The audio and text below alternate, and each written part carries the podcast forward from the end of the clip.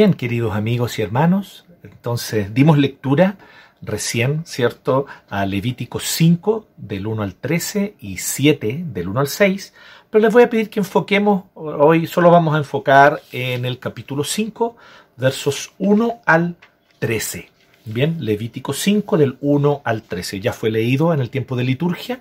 Aquellos que tal vez están escuchando este, este audio por el podcast, eh, les recuerdo que la aplicación de YouVersion de, de la Biblia les permite a ustedes escuchar también con audio el texto bíblico, así que puedes ir a escuchar Levítico capítulo 5 para luego entonces volver a, escuchar aquí el sermón con nosotros. Bien.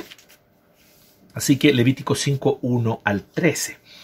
Eh, y hoy vamos a hablar acerca de que Dios nos invita a afirmarnos solo de su gracia. Dios nos invita a afirmarnos solo de su gracia. Ese es el título para los jovencitos que están anotando y es lo que vamos a conversar hoy a partir de este texto, como les digo, enfocando en el capítulo 5 versos 1 al 13. Y lo que nosotros vamos a conversar hoy día, lo que vamos a hablar a partir del texto bíblico, eh, guarda relación con eh, la comprensión que necesitamos tener de la realidad en la que vivimos. Y creo yo que ese es uno de los elementos más valiosos tal vez del Levítico. El Levítico eh, nos hace reflexionar y nos deja pensando. cuando vemos estas pequeñas leyes y reglas que si tocas algo, quedas contaminado. Si tocas otra cosa, quedas contaminado, quedas espiritualmente impuro.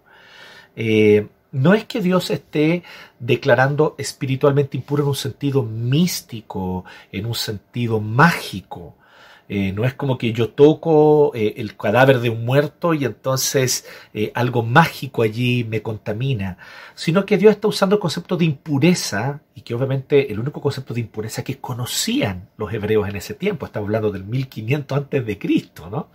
el único concepto de impureza que ellos conocían de manera más clara y que le tomaban el peso era efectivamente la impureza espiritual, esa impureza que eh, los hacía indignos de presentarse delante de Dios. Así que Dios utiliza este concepto de la impureza ritual, la impureza espiritual, para mostrarles que el mundo en el cual vivimos, a causa de la caída, está profundamente afectado y por lo tanto está cargado de muerte, de enfermedades. Hoy incluso podemos decir, siglo XXI, lleno de bacterias, virus y toda clase eh, de enfermedades.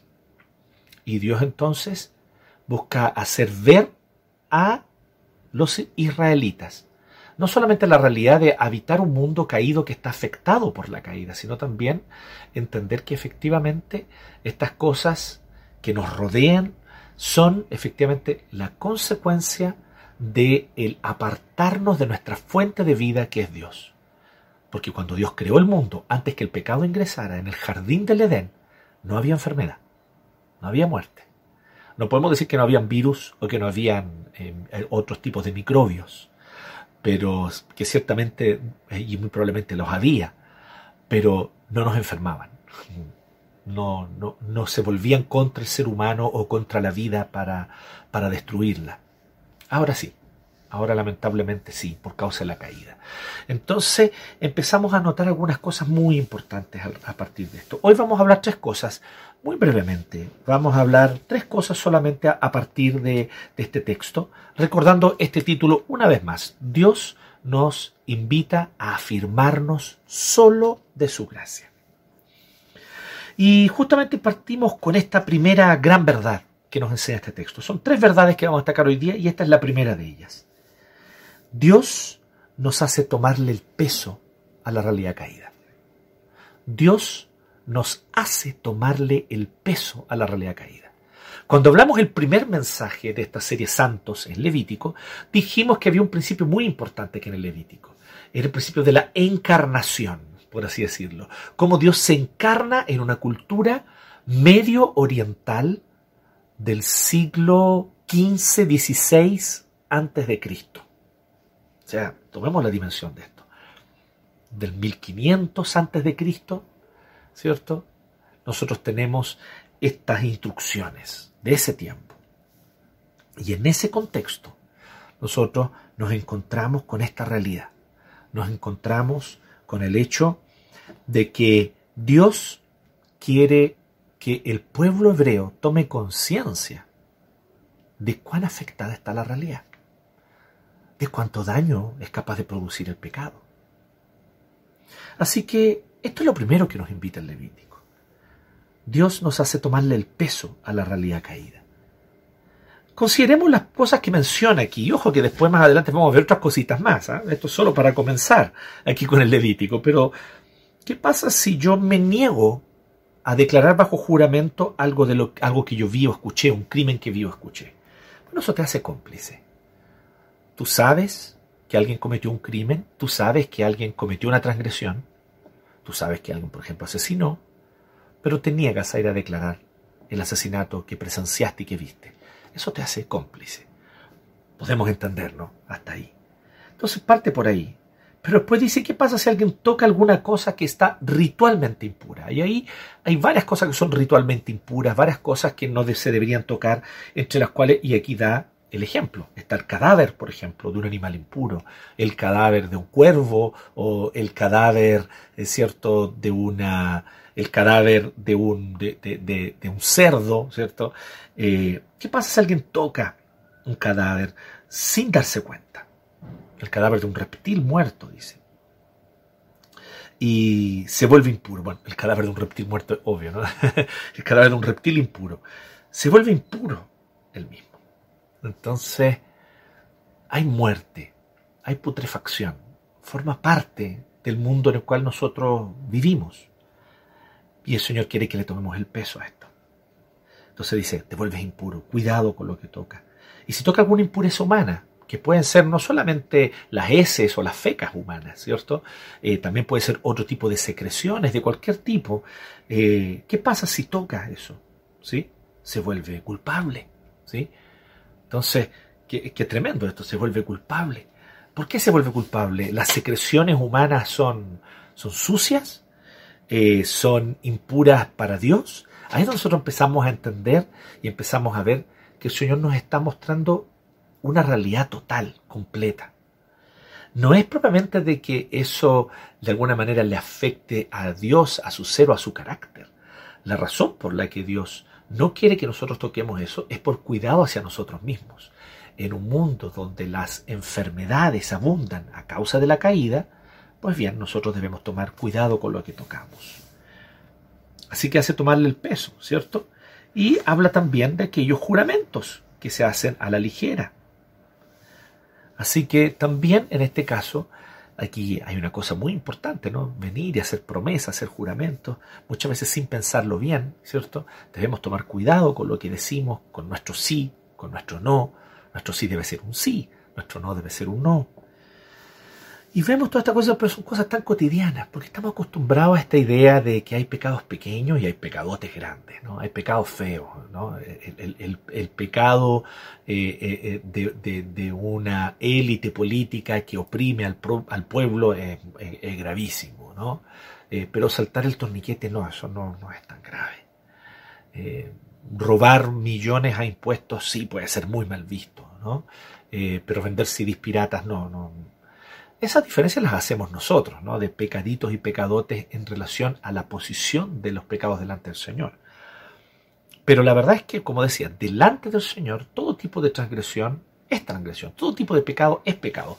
Vimos la semana pasada que los niveles de responsabilidad son distintos según ni siquiera tanto la gravedad del pecado, que es un factor a considerar, sino también según cuál es la posición en la que tú te encuentras para cometer ese pecado. Pero aquí es donde nosotros vemos algo muy interesante nosotros vemos que el Señor quiere que tomemos conciencia, primero que todo, que somos seres caídos nosotros y que habitamos en un mundo caído. Así que literalmente el Levítico, con instrucciones como esta y con leyes como esta, te hace sentir como que estamos pisando sobre huevos todo el tiempo. Como caramba, ¿dónde no están las consecuencias de la caída. ¿Dónde yo puedo tocar algo y que ese algo no me dañe eh, o que no me contamine, no me haga impuro? ¿Qué tipo de qué tipo de cosas puedo no solamente hacer que no estén contaminadas por el pecado, sino incluso dejar de hacer? Porque, por ejemplo, habla de negarse a declarar bajo juramento. Es más bien un pecado de omisión. O sea, me omito de hacer algo. No, no estoy cometiendo una maldad. Yo, yo no asesiné a la persona. Yo solo vi, pero me omito de decir lo que vi. Pero eso ya me hace culpable. El Señor está, de alguna manera, trayendo sobre nosotros la necesidad que tenemos de una conciencia pecadora. Y este fue justamente uno de los factores claves, para dar un ejemplo histórico, de la reforma protestante. Fue la experiencia personal de un monje, ¿cierto? Tengo su imagen aquí atrás en el, en el tazón, de un monje agustino que se llamaba Martín Lutero, un monje alemán, quien no podía tolerar la idea de lo tremendamente pecador que él era frente a un Dios tan justo y tan santo. Cuentan por allí, ¿cierto?, que incluso en una ocasión él llegó a confesarse por más de cinco o seis horas seguidas. Y que su confesor finalmente le dijo, mira, ¿sabes qué, Lutero? Por favor, ándate de aquí a cometer un pecado realmente serio, porque me encima pasaste cinco o seis horas confesándome puras leceras, le dijo el confesor.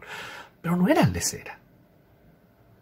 Algunos más eruditos eh, y especialistas en historia eh, y está muy de moda esto, ¿no? De recoger los datos biográficos de gente de la Edad Media o de la Antigüedad y tratar de hacer un perfil psicológico, ¿no? Eso, eso es, una tendencia ahí en algunos historiadores, ¿cierto? No sabemos qué tan acertado es hacer esto, tiene, su tiene su valor relativo, sin duda alguna, y algunos han tratado de reconstruir el perfil psicológico de Lutero y han llegado a la conclusión que nuestro querido Lutero tenía trastorno obsesivo compulsivo.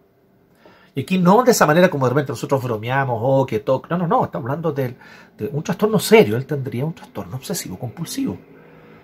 Solo que no con los gérmenes, eh, esa necesidad de lavarse las manos eh, 25 o 30 veces en una mañana eh, y, cada vez que usa un jabón botarlo para usar un jabón nuevo. No sé si se acuerdan de una película donde actúa Jack Nicholson como alguien que tiene trastorno obsesivo compulsivo, donde él hacía eso, ¿no?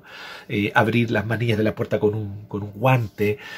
En fin, eh, eh, no estamos hablando de ese de un trastorno obsesivo compulsivo con respecto a gérmenes, sino un trastorno obsesivo compulsivo con respecto al pecado, a la contaminación espiritual. Pero este tormento de Lutero fue lo que lo hizo de manera tan desesperada buscar a Cristo y buscar un consuelo en el Evangelio. Y lo encontró.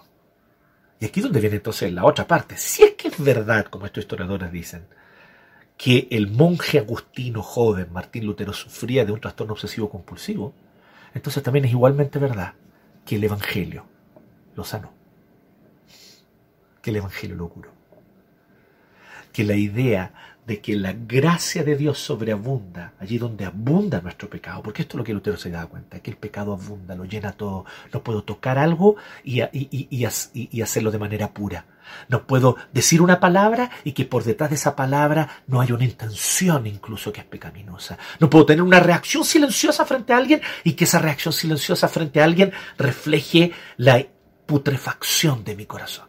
Y esto atormentó a Lutero. La mayoría de nosotros generamos mecanismos para no pensar en esto todo el tiempo. En un cierto sentido, si me permiten decirlo, la persona que tiene un trastorno obsesivo compulsivo y que ve gérmenes en todo, es más realista. Es más realista. Porque es verdad que hay gérmenes en todo. y es verdad que en todo hay una potencial enfermedad. En un cierto sentido es más realista. Nosotros hemos creado mecanismos psicológicos para bloquear el pensar en eso todo el tiempo. Entonces, si vemos así, Lutero efectivamente estaba percibiendo la realidad espiritual como realmente era la realidad de su propio corazón y del mundo que él habitaba. El Levítico es como que nos invitara a eso a considerar que vivimos una realidad caída y que no podemos tocar algo donde allí no haya en potencia la muerte, la contaminación, donde allí no haya en potencia el contagio de alguna enfermedad que puede causarme daño. ¿Y de dónde provienen las enfermedades? La putrefacción, la muerte, la destrucción, provienen de la caída. Es como si Dios estuviese todo el tiempo transmitiendo y queriendo recordar esta verdad. ustedes habitan un mundo caído. Ustedes habitan un mundo caído. Ustedes son seres caídos. Dejen de sentirse tan buenos Dejen de tratar de esmerarse por sus propios esfuerzos de ser gente decente, correcta, justa, ecuánime y todas esas cosas que nos gustan a nosotros ser. Deja de buscar todo el tiempo de ser ese, ese auto justo que todo el tiempo juzga a los demás y que todo el tiempo miren menos a los otros como si ellos fuesen más pecadores de lo que tú eres. Recuerda que tú eres pecador y que habitas en un mundo que está ampliamente lamentablemente ampliamente afectado por el pecado. Así que esto es lo primero. Dios nos hace tomarle el peso a la realidad caída. Pero en segundo lugar, aquí viene lo maravilloso, Dios nos invita a reconocer el pecado al ofrecernos expiación. Dios nos invita a reconocer el pecado al ofrecernos expiación. Miren cómo dice el 5. Así que si alguien resulta culpable de alguna de estas cosas, deberá reconocer que ha pecado y llevarle al Señor el sacrificio expiatorio por la culpa del pecado cometido, una hembra del rebaño, que podrá ser una oveja, una cabra, así el sacerdote hará expiación por ese pecado. Así que por cualquiera de estas cosas, tal vez tan cotidianas y tan sin querer y tan propias de un mundo caído, Dios no solamente te dice, mira cuánto pecado hay, mira cuán terrible es la caída, Él te dice, ahora mírame a mí y ve cómo yo te ofrezco siempre una alternativa de pureza, de purificación, de que puedas ser limpiado y de que tu pecado sea quitado, de que tu culpa sea quitada. Pero él dice, como dice el 5, si alguien resulta culpable de alguna de estas cosas, ¿qué es lo que debe hacer? Deberá reconocer que ha pecado. Ya vimos claramente, el ofrecer un animal para que su sangre sea derramada en mi lugar es una prefiguración del sacrificio de Cristo en la cruz el cual ocurrió una vez y para siempre. Ya tú, ya yo, en este tiempo no necesitamos ofrecer la sangre de un animal. Pero ¿sabes qué? Es lo que sí sigue siendo necesario hasta el día de hoy, reconocer el pecado. De hecho, Nuevo Testamento explícito, que si confesamos nuestros pecados, si confesamos nuestros pecados, el Dios es fiel y justo para perdonar nuestros pecados y limpiarnos de toda maldad. Pero ¿cómo parte ese texto en 1 Juan, capítulo 1?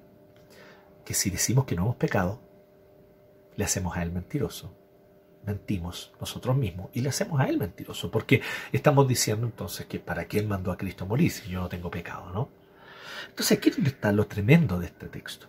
Este texto nos hace esa invitación a decir, no digas que no, has, que no has pecado, no digas que no tienes pecado. No, no, deja de decir que el injusto es solo el otro. Deja de decir que el inconsciente es el otro, porque tú también lo eres. Deja de decir que el abusador es solo el otro, porque tú también abusas. Deja de decir que el opresor es solo el otro, porque tú también oprimes. Y entonces tenemos que empezar a tomar conciencia del mundo caído en el cual habitamos y de los seres caídos que somos, ¿cierto? Pero luego está esto segundo. Dios entonces nos invita. Reconoce que has pecado. Eso es lo que yo quiero. Porque entonces tú puedes ofrecer un sacrificio y habrá expiación. Así el sacerdote hará expiación, o sea, habrá perdón. Ese pecado será pagado, ese precio ya habrá sido cancelado, así que tú ya no quedarás debiendo nada a Dios y tendrás la posibilidad de acercarte a Él libremente para tener comunión con Él. Dios nos invita a reconocer el pecado al ofrecernos expiación. Esto es lo maravilloso de la gracia. Esto es lo hermoso de la gracia. Y por eso es tan importante declararla y anunciarla de manera tan potente. Debemos recordar que la gracia de Dios es capaz de cubrir los pecados más horribles. Los de un abusador, los de un opresor, los pecados más horribles, los pecados más horribles, los de un asesino, los de un delincuente que tal vez se dedicó años a delinquir impunemente, los de un arrogante, los de un destructor de, de familias, de un destructor del bienestar. Dios puede ofrecer, y de hecho ofrece gracia, aún al más impío de los pecadores. O sea, Él me ofrece gracia a mí, te ofrece gracia a ti. Y cuando entendemos esto, entendemos entonces que esta gracia no es una invitación a pecar libremente. Esta gracia tan amplia, tan profunda, tan radical, tan escandalosa, es una invitación a arrepentirnos libremente. Esa es la invitación. Entonces algunos se preocupan y dicen, ay, pero es que no predique mucho la gracia, porque si predica mucho la gracia, pastor, la gente va a pensar que puede pecar todo lo que quiera. No, no, no, todo lo contrario, yo necesito predicar y anunciar la gracia de manera radical como la Biblia me presenta la gracia. Yo necesito hablar de la gracia de manera clara como la Biblia me habla de la gracia. ¿Por qué? No para que la gente peque todo lo que quiera, sino para que se arrepientan todo lo que necesitan. Y esa es la invitación que te hace el Señor hoy día. Arrepiéntate hoy. Vuélvete a Él.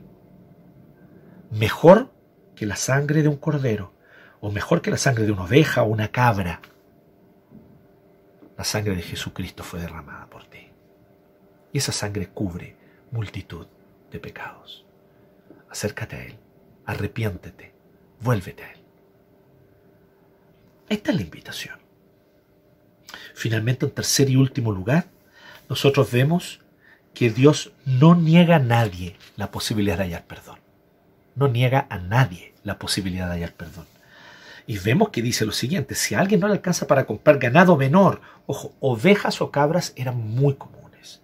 Una familia sencilla, no una familia con grandes terrenos, ni con ganado, ni con... No, una familia sencilla, con su terreno, recuerda una sociedad agraria, con su terreno podía tener varias cabras.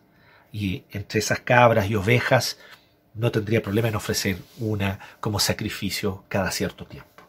Así que ese no era el problema no debería ser un problema para la mayoría de los israelitas, pero había un pequeño grupo que sí se encontraba con un problema. No podían comprar ganado menor.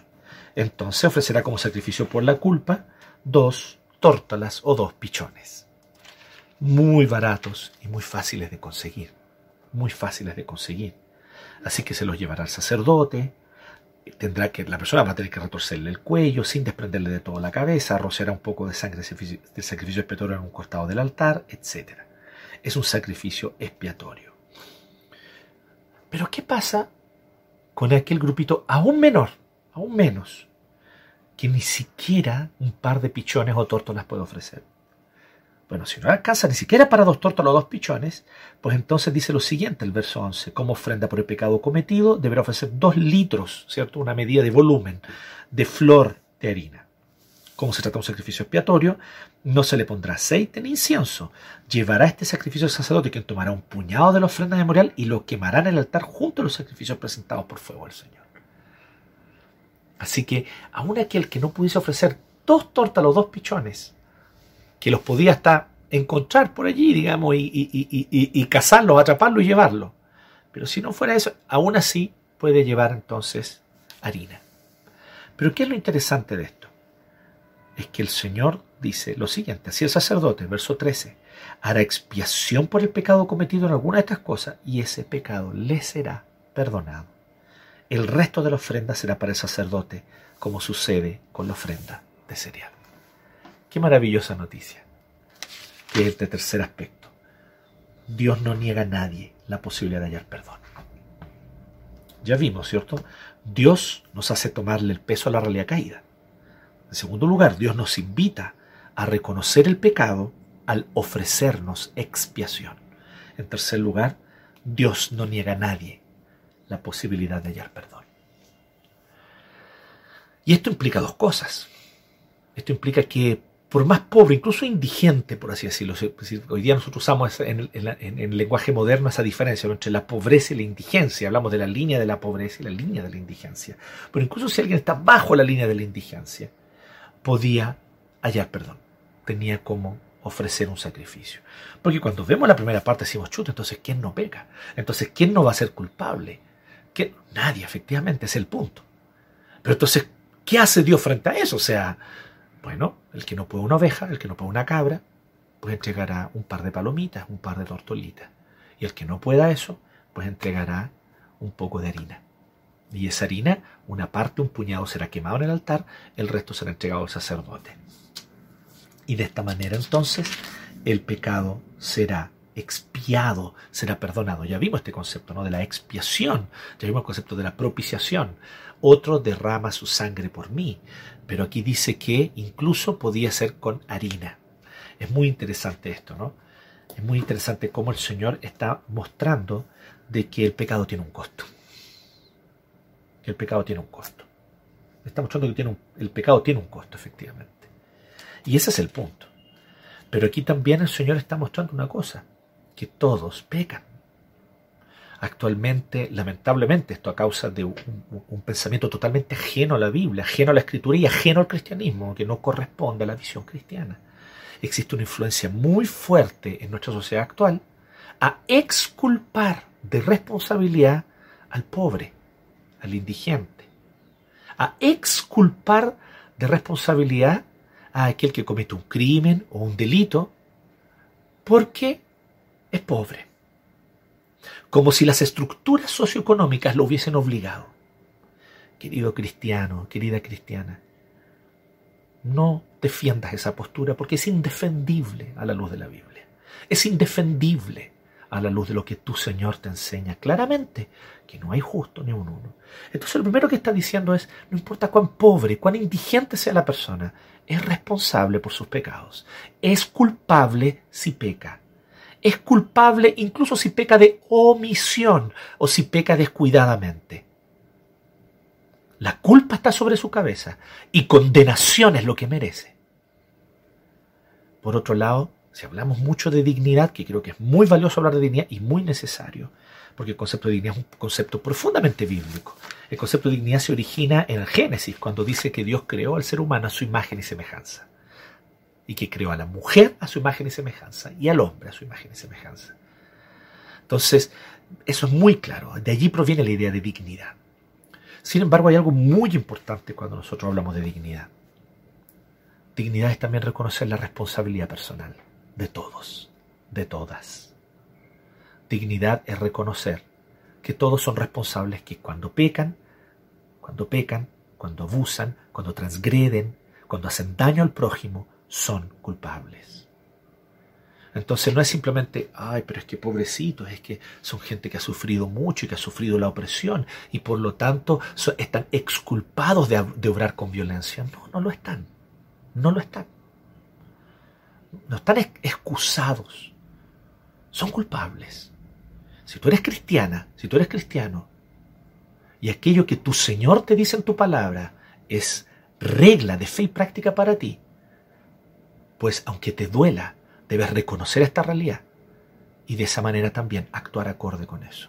Y no hay cosa más dignificante de una persona, de una mujer o de un hombre, que decirle, querida amiga, querido amigo, eres responsable, reconoce tu culpa. No, no, no vamos a culpar al sistema, no vamos a culpar, por más que podamos entender que sin duda alguna pueden haber factores estructurales que facilitan, que tal vez hacen el camino un poco más cuesta abajo, en algunos casos, para ciertos pecados, que a veces hay un ambiente que no es fácil de luchar contra él. Sin embargo, al final del día, la decisión de pecar es personal. En eso consiste la dignidad humana. Por eso, las personas de nuestra sociedad, pobres, indigentes, en situación de opresión, en situación de calle, siguen siendo dignas. Son imagen y semejanza de Dios y son responsables si pecan. Entonces esto nos enseña claramente, pero nos enseña, como decíamos, que son invitados también a arrepentirse y a hallar perdón. ¿Tienen que entregar un sacrificio? ¿Flor de harina? ¿Tienen que entregar un sacrificio? ¿Un par de tortolitas? No. Ya no es más necesario eso. Cristo murió en la cruz. Por todos. Por todas y Cristo nos invita a acercarnos a Él. Y Cristo nos invita a hallar perdón. Y Cristo nos invita a mirar esa cruz y ver que allí se entregó algo mucho, muchísimo más valioso que la sangre de un buey, que la sangre de un guayú. Muchísimo más valioso, evidentemente. Se derramó la sangre del santo, único Hijo de Dios. Y esa sangre derramada es suficiente para limpiar de toda culpa a quien sea que haya pecado, del estrato social que sea, hallará gracia, hallará perdón, si confesando su pecado con un corazón contrito y humillado, reconoce que ha pecado ante el Señor, reconoce su responsabilidad como imagen y semejanza de Dios, pero también reconoce la gracia maravillosa que está disponible para todo tipo de personas que se acercan. Así que hoy es el tiempo. Acércate a Él. ¿Sabes qué? Deja de excusarte. Deja de decir las circunstancias me obligaron. La manera como fui criado me obligó. Tal vez, tal vez, esa es la causa, o puede ser una de las causas, uno de los factores que influye a que ese trastorno en ti permanezca. Recordemos a Lutero. Tal vez sea uno de los factores, tal vez sea uno de los factores, tal vez. Yo no estoy diciendo que lo sea, ¿ok? Pero tal vez, te pido que lo consideres. Has estado demasiado tiempo excusándote por ese pecado, tratando de justificarlo, tratando de culpar circunstancias, personas a tu alrededor, sistemas. Y eso te atormenta tan tremendamente que te quita las horas de sueño, que te quita la paz y que por lo tanto está afectando ya tu vida psicológica, tu salud mental, tu salud emocional. Tal vez es porque has estado demasiado tiempo excusándote y justificándote por tu pecado. ¿Qué tal si de una vez hoy abandonas eso? Y a la luz de lo que nos enseña este texto, reconoce que sí, que fue tu responsabilidad eso que tú hiciste mal.